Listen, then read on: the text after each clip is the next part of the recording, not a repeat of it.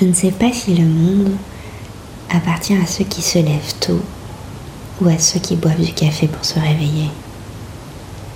Je ne sais pas si le monde appartient à ceux qui boivent du thé vert aux arômes subtils d'herbes coupées ou à ceux qui boivent des litres de café torréfié au goût sombre et ultime.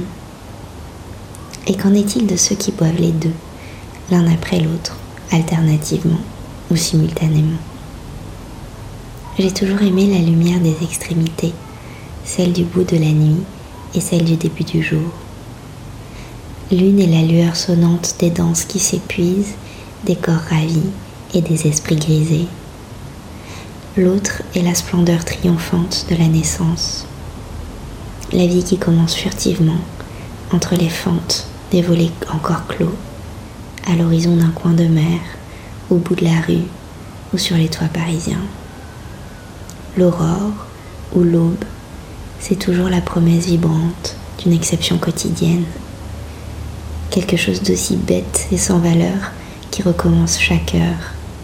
Et quelque chose d'aussi précieux et inoubliable qui se brise dans le bruit fracassant et silencieux de la beauté la plus pure, la plus évidente et la plus simple.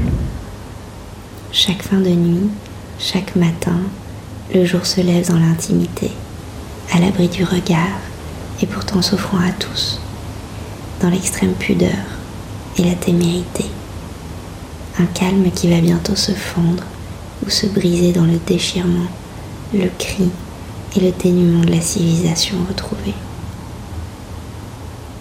Combien d'aubes verrons-nous dans notre vie? Dans combien de fragilité nous baignerons-nous? Nous sommes tous fidèles, des petits princes à l'aube de l'aurore. Bonne journée